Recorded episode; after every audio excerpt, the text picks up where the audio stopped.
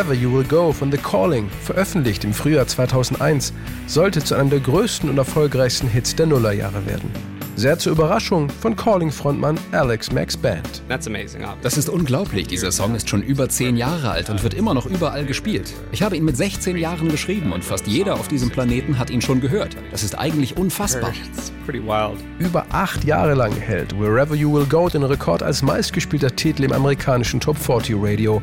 Weltweit zählen die Statistiker drei Millionen Radioeinsätze. Die Single klettert bis auf Platz 5 der US-Charts. Das Musikmagazin Billboard wählt das Lied später zum Adult-Pop-Song des Jahrzehnts. Am Ende lieferten sich The Calling ein Kopf-an-Kopf-Rennen mit U2's Beautiful Day. Ausnahmsweise gehen die Iren hier nur als Zweite durchs Ziel.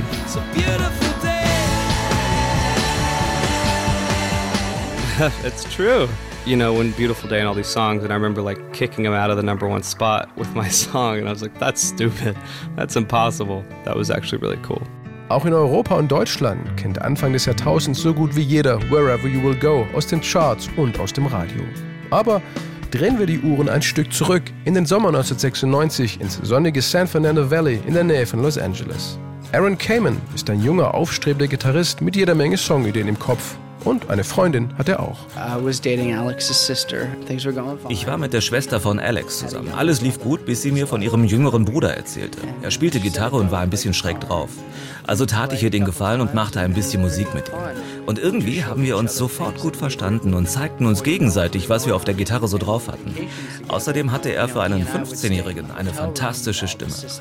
Als wir dann mit seiner ganzen Familie in den Urlaub gefahren sind, saßen wir beide nur im Hotelzimmer rum und haben gejammt. Meine Freundin war echt sauer und sagte nur, du musst dich jetzt entscheiden, entweder ich oder die Musik. Aaron wählte die Musik. Alex Max Band und er schrieben dann innerhalb von einem halben Jahr über 100 Songs, holten sich noch drei weitere junge Musiker in die Band und nannten sich von da an The Calling. Für einen Plattendeal brauchten sie nicht weit zu laufen, denn der Chef von RCA Records, Bob Jameson, war der Nachbar von Alex. Ein Demo-Tape in den Briefkasten, kurz ein paar Unplugged-Songs im Wohnzimmer vorgespielt und der Mann war überzeugt.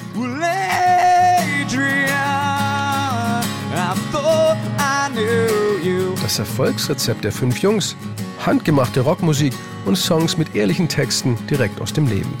In Wherever You Will Go verarbeitete Aaron einen Todesfall in seiner Familie. Meine Cousine war gestorben. Ihr Mann und sie waren mehr als 50 Jahre verheiratet. Wherever You Will Go handelt davon, wie verrückt es doch ist, eine so lange Zeit zusammen zu sein und dann plötzlich alleine dazustehen. Man fragt sich, wie soll es weitergehen und sehen wir uns in einem späteren Leben vielleicht wieder? Wenn ich könnte, würde ich hingehen, wo immer du hingehst. Hoch hinaus oder ganz nach unten. Ich würde hingehen, wo immer du hingehst. Wherever You Will Go hatte alles, was ein Hit brauchte einen emotionalen Text, eine wunderbare Melodie und einen packenden Refrain. Und trotzdem passierte erstmal nichts. Bis eine Frau namens Kathy Nelson, verantwortlich für die Musik bei der Walt Disney Motion Picture Group, ihn hörte und sofort begeistert war. Kathy war gerade auf der Suche nach passenden Songs für den Teenie-Film Coyote Ugly und schaffte es, The Calling mit Wherever You Will Go für einen Live-Auftritt in einer Bar-Szene im Film zu platzieren. Excuse me. Who's that guy? Als Coyote Ugly im Sommer 2000 zum Blockbuster wurde, war endlich auch das Label überzeugt und veröffentlichte Wherever You Will Go neun Monate später, am 22. Mai 2001, als erste Single aus dem Calling-Debütalbum Camino Palmero. Endgültig zum Hit wurde der Song dann nach den Ereignissen des 11. September. Für viele Amerikaner wurde er zu einer Hymne der Hoffnung. September 11th happened four days into our first tour ever. Der 11. September geschah in den ersten Tagen unserer allerersten Tournee. Wir waren eine Woche in Schockstarre. Direkt danach spielten wir in Manhattan, in dieser wirklich sehr düsteren Zeit. Aber dieses Konzert war sehr emotional. Wherever You Will Go hatte in diesen Tagen seinen Durchbruch bei den Radiostationen und viele Menschen verknüpften die Anschläge mit unserem Song. Es geht ja um Liebe und Hoffnung. Es geht darum, einen geliebten Menschen zu verlieren, aber der Verstorbene wacht weiterhin über uns und geht mit uns überall hin. So hatten Aaron und ich den Text eigentlich angelegt. Übrigens, der Britin Charlene Soraya gelang im Oktober 2011 mit ihrer gefühlvollen Piano-Cover-Version von Wherever You Will Go ein Überraschungshit in den UK-Charts. Die Single stieg bis auf Platz 3, verkaufte sich über 600.000 Mal und bekam eine Platin-Auszeichnung. Und alles nur wegen eines TV-Werbespots für Schwarztee.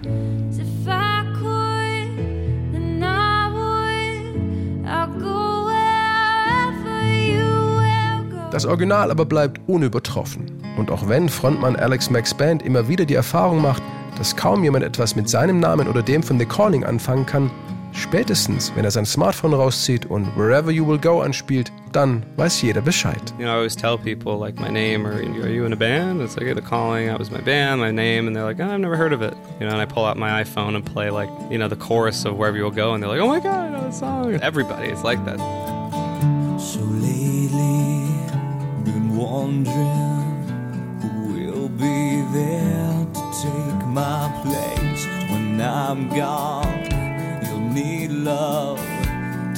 hide the shadows on your face.